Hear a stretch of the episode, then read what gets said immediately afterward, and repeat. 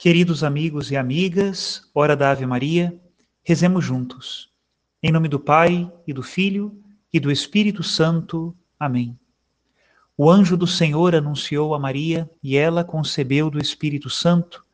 Ave Maria, cheia de graça, o Senhor é convosco. Bendita sois vós entre as mulheres, bendito é o fruto do vosso ventre, Jesus. Santa Maria, Mãe de Deus, rogai por nós, pecadores agora e na hora de nossa morte. Amém. Eis aqui a escrava do Senhor. Faça-se em mim segundo a vossa palavra. Ave Maria, cheia de graça, o Senhor é convosco. Bendita sois vós entre as mulheres, e bendito é o fruto do vosso ventre, Jesus. Santa Maria, Mãe de Deus, rogai por nós, pecadores, agora e na hora de nossa morte. Amém. E o Verbo de Deus se fez carne e habitou entre nós Ave Maria, cheia de graça, o Senhor é convosco. Bendita sois vós entre as mulheres, e bendito é o fruto do vosso ventre, Jesus. Santa Maria, Mãe de Deus, rogai por nós, pecadores, agora e na hora de nossa morte. Amém. Rogai por nós, ó Santa Mãe de Deus, para que sejamos dignos das promessas de Cristo. Oremos. Infundi, Senhor, em nossas almas a vossa graça, nós os suplicamos para que nós que conhecemos pelo anúncio do anjo a encarnação de Jesus Cristo, vosso Filho e nosso Senhor, cheguemos por sua paixão e morte de cruz à glória da ressurreição da carne. Pelo mesmo Cristo nosso Senhor. Amém. Em nome do Pai e do Filho e do Espírito Santo. Amém. Queridos amigos e amigas, hoje, dia 26 de março, última sexta-feira da quaresma, nos colocamos diante de Deus e pedimos a Ele a força de levarmos até o fim este tempo de preparação e sejamos transformados pela luz da Páscoa, que virá na madrugada do domingo. Rezemos juntos a oração do dia. Oremos. Perdoai, ó Deus, nós vos pedimos as culpas do vosso povo, e na vossa bondade desfazei os laços dos pecados que em nossa fraqueza cometemos. Por nosso Senhor Jesus Cristo, vosso Filho, na unidade do Espírito Santo, Amém. E o evangelho de hoje está em São João, capítulo 10, a partir do versículo 31. E diz assim: Naquele tempo, os judeus pegaram pedras para apedrejar Jesus. E ele lhes disse: Por ordem do Pai, mostrei-vos muitas obras boas. Por qual delas me quereis apedrejar? Os judeus responderam: Não queremos te apedrejar por causa das obras boas, mas por causa de blasfêmia porque sendo apenas um homem, tu te fazes Deus. Jesus disse: Acaso não está escrito na vossa lei, eu vos disse, vós sois deuses? Ora, ninguém pode anular a Escritura. Se a lei chama deuses as pessoas às quais se dirigiu a palavra de Deus, por que então me acusais de blasfêmia quando eu digo que sou filho de Deus? Eu, a quem o Pai consagrou e enviou ao mundo. Se não faço as obras do meu Pai, não acrediteis em mim. Mas se eu as faço, mesmo que não queirais acreditar em mim, acreditai nas minhas obras, para que saibais e reconheçais que o Pai está em mim e eu no Pai. Outra vez procuravam prender Jesus, mas ele escapou das mãos deles. Jesus passou para o outro lado do Jordão e foi para o lugar onde antes João tinha batizado e permaneceu ali. Muitos foram ter com ele e diziam: João não realizou nenhum sinal mas tudo o que ele disse a respeito deste homem é verdade. E muitos ali acreditaram nele. Palavra da salvação. Glória a vós, Senhor. Queridos irmãos e irmãs, aproximando-nos da Semana Santa, precisamos voltar os nossos olhos para Jesus e perceber nele o Deus da nossa salvação. Ele é aquele que veio para nos salvar e a sabedoria de Deus quis que esta salvação se fizesse através do mistério da sua paixão, morte e ressurreição. Como nós lemos no domingo passado, se o grão de trigo que cai na terra não morre, ele permanece só um grão de trigo, mas se morre, produz muito fruto. Vamos para a meditação nossa hoje, escutar a homilia do domingo passado. Que ela seja de utilidade para todos. Escutemos. Caríssimos todos, nós estamos no que poderíamos chamar de último domingo da quaresma. Na verdade, não é o último, porque o último domingo da quaresma é o domingo de Ramos. Mas como o domingo de Ramos já tem uma liturgia própria, diferente um pouco das missas que nós estamos acostumados, nós podemos dizer que este é o último domingo deste tempo de grande preparação para a grande Semana Santa. E precisamos, como eu disse no início da missa, renovar os nossos propósitos e fazer desta semana uma semana de acelerar, pedir a Deus mais força, mais graça. Se nós estamos desanimados, levantemo-nos. Se falta-nos força, peçamos essa força a Deus, mas não desanimemos nesta última semana da Semana Santa. E nesta preparação, é a primeira vez na liturgia da palavra que o Senhor nos fala diretamente sobre a sua paixão. Ele nos diz: Agora sinto-me angustiado, e que direi? Pai, livra-me desta hora? Mas foi precisamente para esta hora que eu vim. Pai, glorifica o teu nome. É interessante esse discurso, oração de Jesus, porque ele usa os mesmos elementos da oração que ele nos ensinou, do Pai Nosso. Mas ele usa, usa esses elementos ao contrário. É como se ele começasse pelo final. Pai, livra-me desta hora, é um modo de dizer: livrai-nos do mal. E Pai, glorifica o teu nome, também é um modo de dizer: Pai, santificado seja o vosso nome. Quando nós lemos o Catecismo Romano, que é o catecismo produzido depois do Concílio de Trento, que esteve em vigor até o ano de 85, praticamente, 83, na igreja, nós vemos a explicação dessa última petição do Pai Nosso, livrai-nos do mal, e ela nos diz uma coisa muito interessante. Diz que o Senhor, quando ele nos ensinou esta oração dominical, assim é chamado o Pai Nosso, né? oração do domingo, ele não só nos ensinou o que pedir, mas ele também nos ensinou como pedir. E a ordem das petições também é importante. Nós não podemos começar pelo livrai-nos do mal e terminar pelo santificado seja o teu nome. A ordem também nos ensina algo.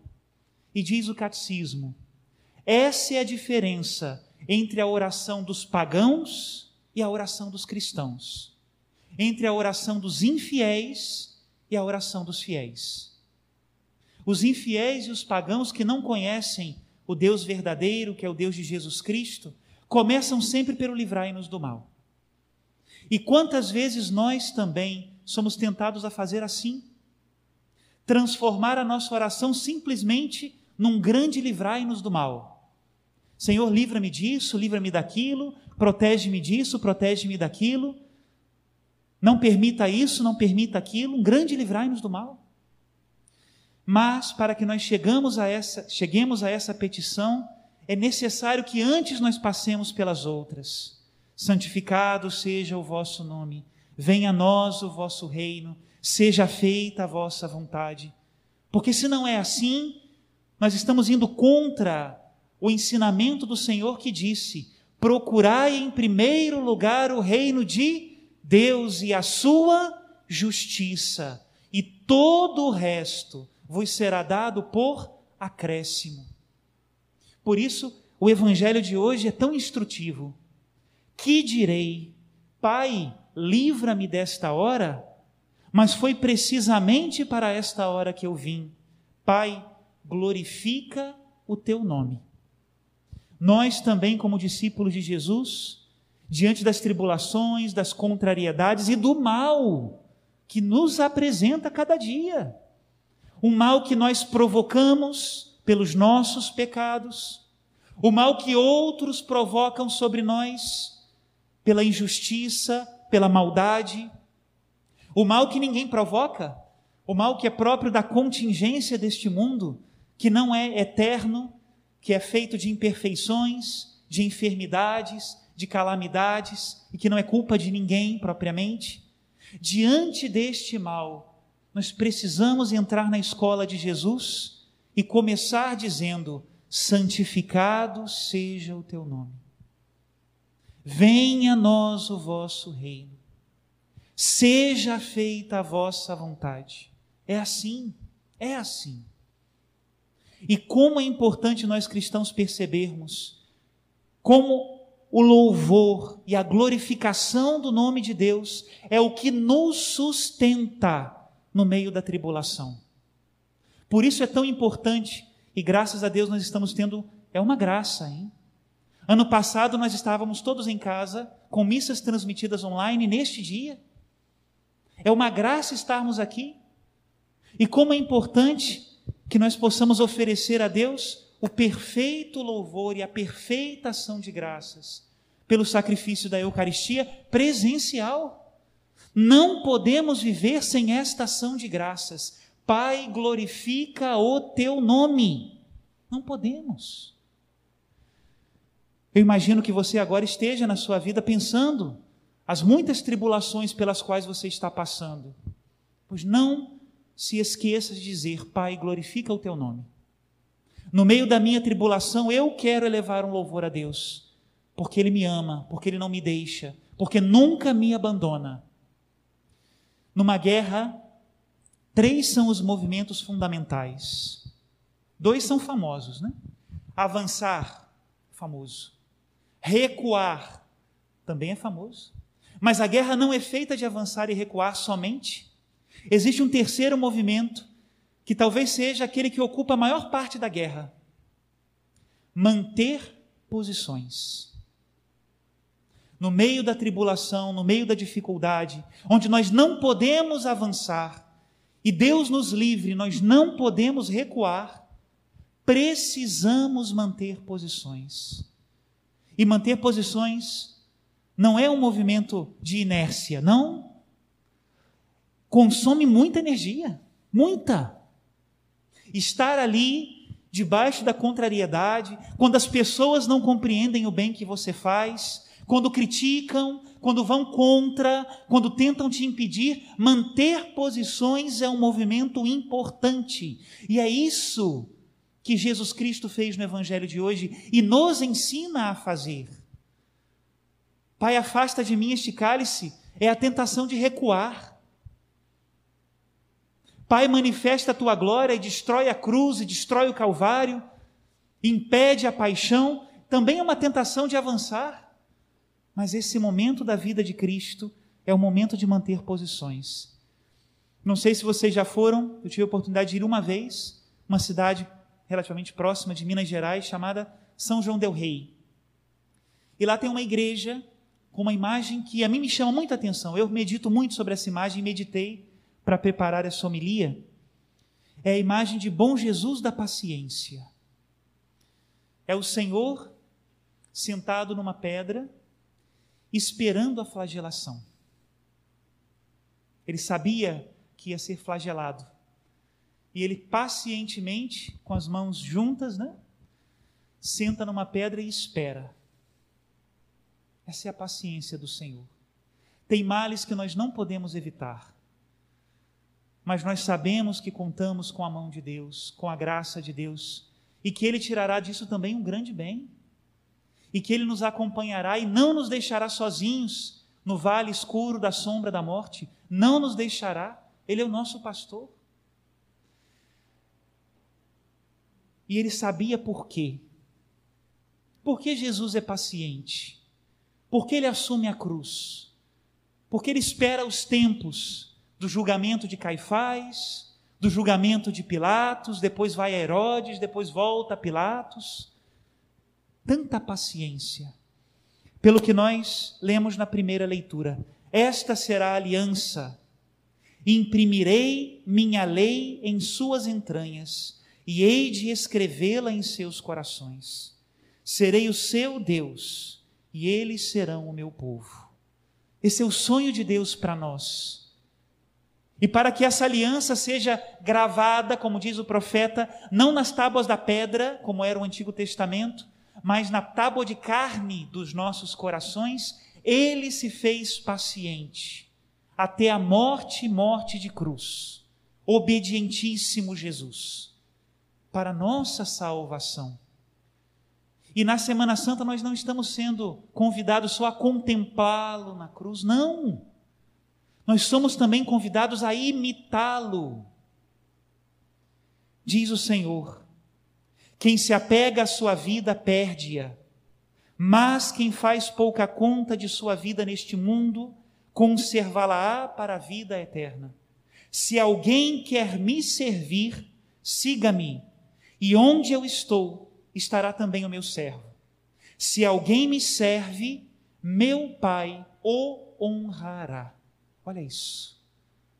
Ir aonde vai Jesus, seguir os seus passos. Meus irmãos, perceba qual é a lógica dessa vida. Se nós não damos a vida pelas coisas que valem a pena, essas coisas fenecem, morrem. Deixa eu ser mais claro. Se o marido só pensa em si e não dá a vida pela sua família, a família morre. Se a esposa só pensa em si e não dá a vida pela sua família, a família morre. Se os filhos fazem o mesmo em relação aos seus pais, se os pais fazem o mesmo em relação aos seus filhos, morre. Se o padre não dá a vida pela paróquia, a paróquia morre. É assim. Para que as coisas tenham vida, nós temos que dar a vida. Hoje nós vemos isso de uma maneira muito triste, na situação de pandemia que nós estamos vivendo. Há um ano nós sabemos a gravidade do que nós estamos vivendo. E nós víamos indiscriminadamente as pessoas cestando, aglomerando-se, sem cuidado com os idosos que têm em casa, com a sua própria vida e com a vida dos outros, porque pensam só em si, porque vivem só para si. E aí? Como é? Será que nós estamos entendendo essa lição? Se o grão de trigo que cai na terra não morre, ele continua um grão de trigo, mas se morre, então produz muito fruto. Nós precisamos aprender a lição de Jesus. Nos apegar à nossa vida é morrermos nós e os outros. Aprender a dar a vida é conservar a nossa vida e cuidar também da vida do outro. É isso é a Semana Santa. Tantas imagens bonitas, tantas procissões que nós gostaríamos de estar fazendo e não poderemos fazer, mas não é a estética que faz a Semana Santa bela, são as vidas entregues no altar de Deus, são os cristãos que imitam a Cristo, que fazem a Semana Santa bela, forte, cheia de vida e vida nova, porque é a Páscoa do Senhor. Deixa eu ser mais uma vez concreto. Irmãos, nós precisamos manter posições. Precisamos. Hoje nós vivemos um mundo onde as pessoas parecem são sempre inquietas, né? A gente não sossega. Os jovens não sossegam na faculdade, as pessoas não sossegam no emprego, nas pastorais, no que seja, não sossegamos. Quando aparece a primeira dificuldade, sempre vai apresentar-se a opção de deixar e ir embora, sempre. Também no casamento, cada vez é mais fácil se divorciar, claro que sim. Apareceu uma dificuldade, vai embora. Como? Isso não é dar a vida. Eu não sei se vocês tiveram a oportunidade de trabalhar numa plantação. Acho que muitos não. Eu tive um pouco quando era criança. E é muito interessante, porque é muito trabalho, muito. Quando nós aramos a terra, é muito trabalho. Corrigimos né, a acidez da terra, colocamos adubo, plantamos a semente, é muito trabalho, muito. Semanas atrás de semana, nós usávamos na minha terra tudo movido por tração animal, era o arado em tração animal, era carroça de boi, né? Tudo, tudo, e a gente levando lá as panelinhas, né, para colocar as sementes. Agora, depois que você planta, deixa a terra quieta. Se você continuar mexendo na terra depois que você coloca a semente, não vai nascer nada. A semente tem que repousar nós também, para darmos frutos, temos que perseverar. Você já decidiu o bem que você vai fazer? Decidiu mesmo, pensou direitinho e disse: É isso, Deus. Eu vou. Então, meu amigo, minha amiga, persevera. Porque se você não perseverar, você não vai colher fruto. Não fica mexendo a semente. Espere em Deus, confie em Deus. Pai, livra-me desta hora. Mas não foi justamente para isso que eu vim? Pai, glorifica o teu nome. Louvado seja nosso Senhor Jesus Cristo. Peçamos ao Senhor a graça de perseverar e, na perseverança, imitarmos a paixão do Senhor. Que Deus nos abençoe e nos guarde de todo mal nesta sexta-feira e durante toda esta Semana Santa, em nome do Pai, do Filho e do Espírito Santo. Amém.